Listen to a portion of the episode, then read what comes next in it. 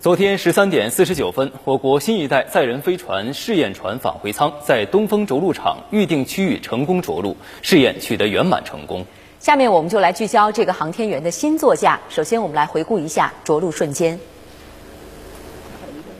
十二时二十一分，北京航天飞行控制中心控制试验船完成返回制动，进入返回轨道。十三时三十三分，服务舱与返回舱成功分离。十三时四十九分，试验船返回舱安全着陆，搜救分队第一时间发现目标，并到达着陆现场开展处置。经现场确认，舱体结构完好。这次返回控制的精度呢是非常高的，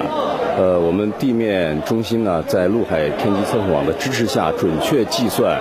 呃飞船的轨道以及返回控制参数，并且正确的注入到飞船上，啊，控制飞船呢。呃，返回到位于东风的呃着陆场区，呃，返回控制精度非常高，完全在预期的范围之内。试验船于五月五号十八点从文昌航天发射场发射升空，在轨飞行共两天十九小时，完成了多项空间科学实验和技术试验，验证了新一代载人飞船高速载入、返回、防热、控制、群散回收及部分重复使用等关键技术。这次试验的成功呢，标志着我国载人航天天地往返运输技术取得了重大进步。那么也呢，这个为我国载人月球探测等后续任务呢储备了技术，这必将呢开启我国航天事业新的篇章。在太空旅行六十多个小时之后呢，我国新一代载人飞船试验船返回舱在东风着陆场平安着陆。此次任务是我国载人空间站工程阶段东风着陆场承担的首次任务。我们一起来直击搜索回收过程。我现在身后的这个大家伙呢，就是新一代载人飞船试验船返回舱了。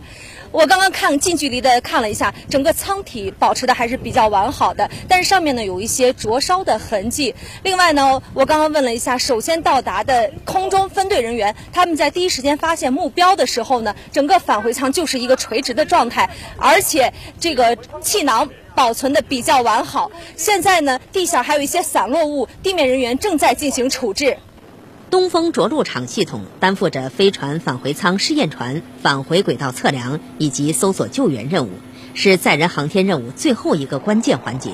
也直接关系着未来航天员的生命安全。如何在最短的时间内找到试验船返回舱，对搜救回收人员来说是一个不小的考验。返回舱的搜索回收是一个多系统协同接力的过程。首先，从返回舱载入大气层开始。着陆场系统的测控网络就在连续的对其进行跟踪和测量，实时获取返回的景象和弹道数据。其次，在返回舱打开主伞至着陆的阶段，主要依靠空中力量进行搜索。发现目标后，直升机分队迅速收拢飞行。在整个搜索过程中，我们还会接收到北京中心实时推送的预报落点信息。引导地面和空中各分队向指定区域靠拢，搜索目标。新一代载人飞船试验船返回舱采用了群伞加气囊的着陆方式，三个主伞开伞以后的面积达到了两千二百八十平米，相当于五个半篮球场大。返回舱的直径达到了四点五米，是神舟飞船的两倍多，重量则达到了五点六吨，个头非常大。为确保新一代载人飞船试验船返回舱的运输安全，酒泉卫星发射中心的搜救人员陪同返回舱在戈壁滩露营。九号一早，采取公路运输方式将返回舱运出沙漠。我国新一代载人飞船试验船呢，是我国目前发射过的最大最重的航天器。这型新飞船也是对标目前国际上的先进载人飞船来进行研制的。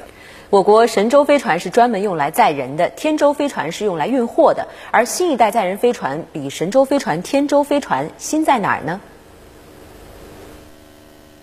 相比于神舟系列飞船，新一代载人飞船的体积更大，内部空间更加充裕，堪称太空巴士。同时还可以根据任务需求，从太空巴士变为太空货车，给空间站运送补给物资，或者把空间站的试验样品带回地球。因为新飞船我们设计的这个返回舱比较大，那么在乘员比较少的时候，我就可以把座位腾出来，提供一些载货的这样一个空间和能力。所以说，它可以是在载人和货运之间进行一个流动的调配。不仅拥有载人加运货的强大本领，新一代载人飞船多用途的能力还体现在，既可以用于近地轨道运输，支撑我国空间站建设，还将肩负起载人登月等更遥远的深空探测重任。神舟飞船进入这个成熟之后，实际上这个我们载人天舟航返技术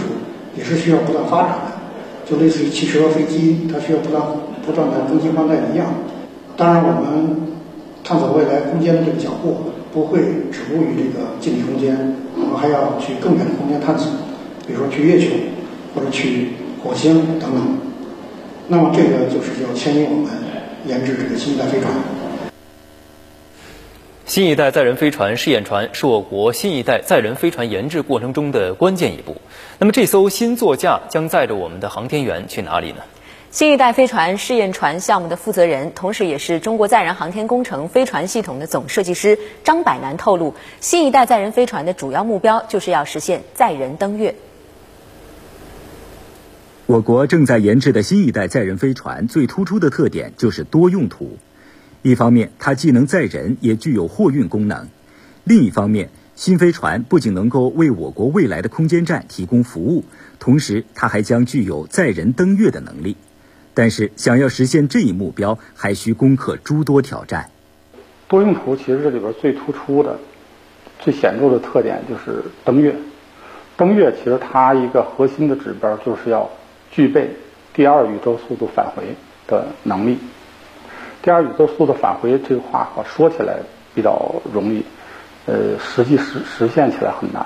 第二宇宙速度大约是每秒十一公里。飞船要从月球返回，就会以这个极高的速度进入地球大气层，与大气摩擦会产生极高的热量。因为速度和能量是平方的关系，所以从月球回来和从近地轨道回来，这个能量差近一倍，载入的这个热非常非常的非常大，比神舟可能大两倍甚至更多。就是你要耐受更高的热环境或者是这温度的考核，所以这个是是一个非常大的一个一个挑战。新飞船要从月球载人返回地球，面临的另一大考验，就是由于返回舱在高速进入大气层时的急剧减速，会给航天员的身体带来巨大压力，也叫做过载。保证航天员的安全，也是新一代飞船要应对的关键问题。载人是因为有人，就是过载是不能太大的，所以这样的话给整个返回载入的控制就增加了很多难度。另外一个呢，落区也。要要求比较高，就是因为航天要保证安全，比如这这个地形不好啊，有树啊什么这种的，会会损坏返回舱，更更严重的会会会会会影响航天生命安全，会，所以这样的话呢，对于落点的精度要求非常高，所以这个难度是跟神舟飞船的差别是非常大的。